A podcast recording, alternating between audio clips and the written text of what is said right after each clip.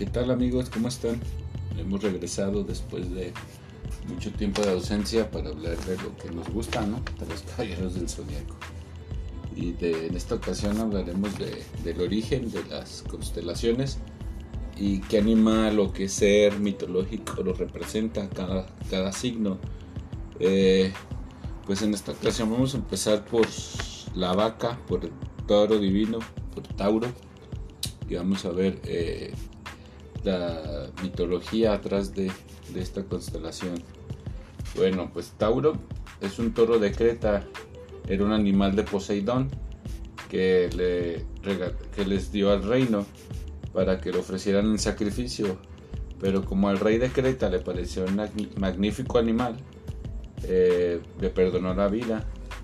Y se dice que este toro es el padre del Minotauro que su poder es incomparable, o era incomparable más bien, y causaba destrozos. Eh, este mismo Minotauro fue el que Hércules lo enfrentó en las pruebas que le pusieron y lo dominó, sin embargo, debido a su ferocidad, era la diosa Hera lo liberó para que continuara con su causa. Y hasta, hasta que Teseo, el rey, el, perdón, el héroe griego, este, lo mató con la punta de su espada, ¿no? Lo, mató a puro espadazo, vaya. También se dice que, que Zeus, eh, no sé si recuerdan que en uno que Zeus, según la mitología, este, pues es muy enamoradizo, ¿no? Entonces dice que tomó la forma de este toro para enamorar a Europa. Este, después platicaremos ya de esa historia. Y pues con la que engendraría tres hijos, ¿no? Eh, Sarpedón, Minos y Radamantis. Eh, pues como ustedes saben, estos hijos de Europa después se tomaron también por Masami Kurumada para, para ser los, los jueces del inframundo. Eh, se dice que Zeus eh, por eso tomó la decisión de convertir al toro en una constelación y esta representa la fuerza y la lealtad y su elemento es la tierra. Eh, empezamos por así los signos medio salteados para no tomar el típico orden ¿no? de, Aries, Tauro, Géminis.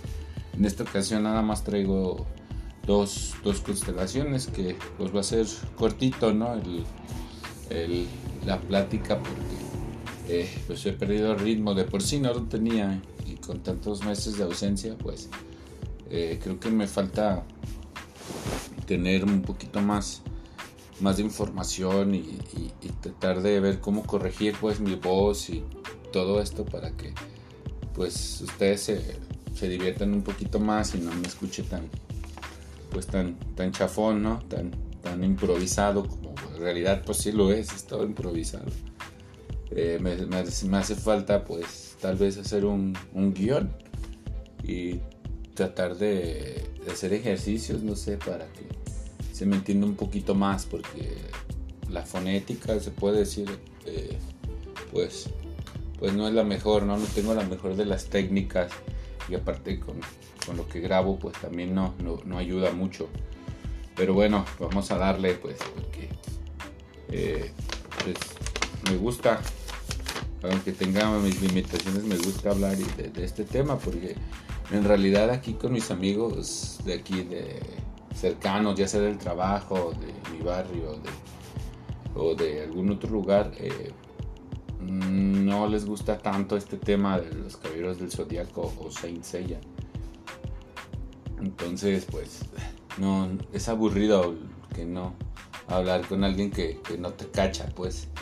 Y ustedes, amigos, me imagino, pues, que, que más de uno está igual, ¿no? Por eso buscamos foros y buscamos páginas y así para, para poder platicar de lo que nos gusta. Pero bueno, entonces pues vamos con la segunda constelación que tenemos el día de hoy y es la de los gemelos.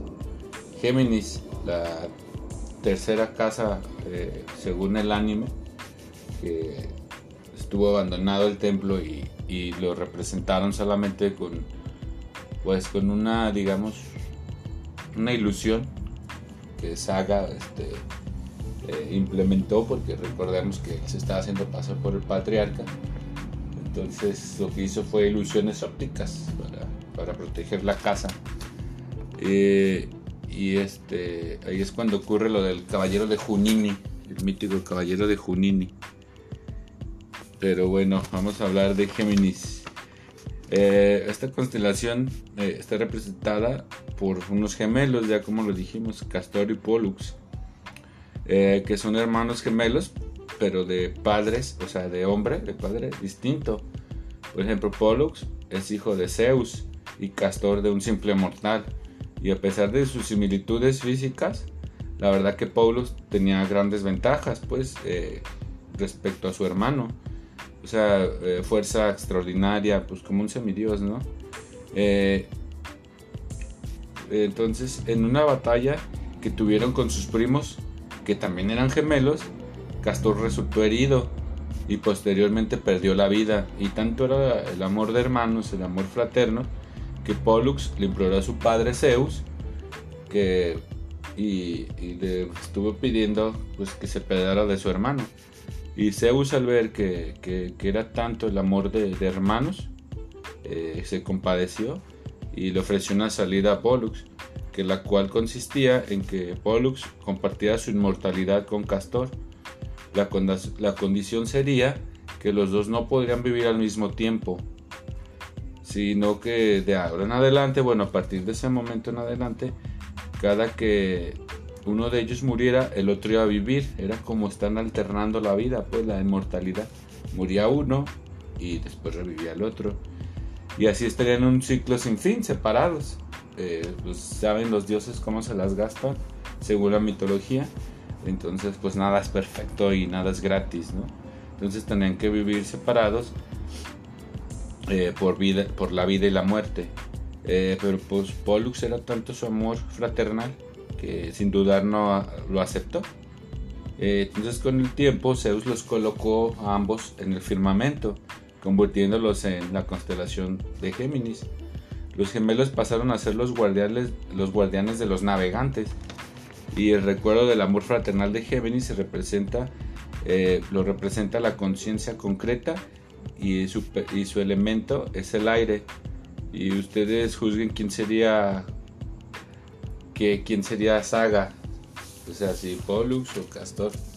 Eh, pues por el talento, ¿no? Que se ve que al final de cuentas Saga, eh, pues es como, como el talentoso de los hermanos, ¿no? El más fuerte, el que representaba la bondad y pues, prácticamente una deidad, según después vimos los, los las historias que salieron después, que, estuvo, que estuvieron sacando, eh, creo que se llama Cero, algo así, el capítulo Cero, episodio Cero, en donde vemos que, que fue una broma de los dioses, ¿no? Que, implantaron la maldad Saga.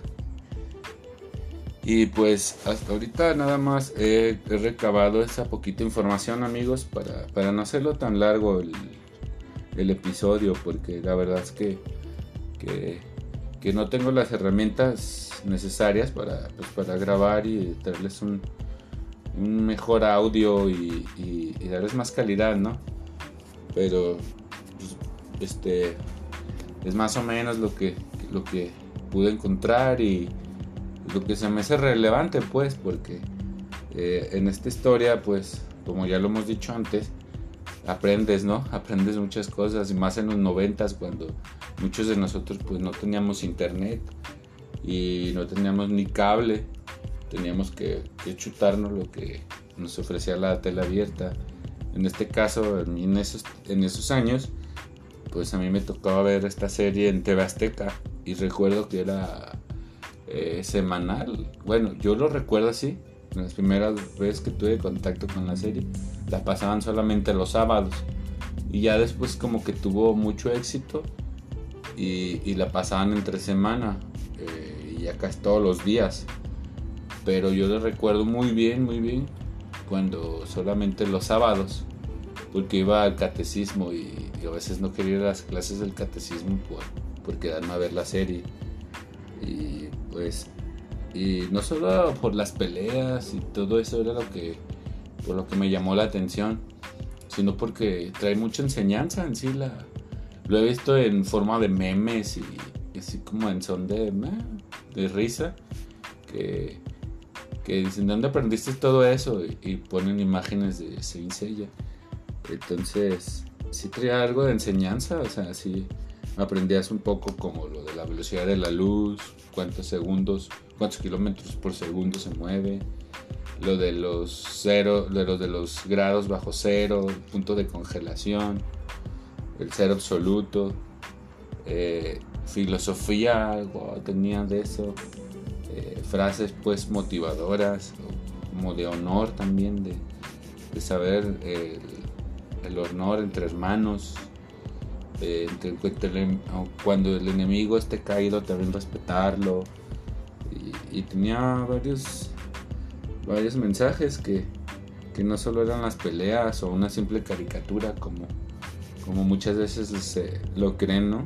Este, aprendes, aprendes, te diviertes aprendiendo. Entonces, por eso siento yo que, hasta el día de hoy me gusta la serie porque, porque eh, marcó una época bonita de mi vida, ¿no? De mi infancia. Y como les digo, pues nosotros no teníamos los recursos que se tienen hoy en día los niños, ¿no?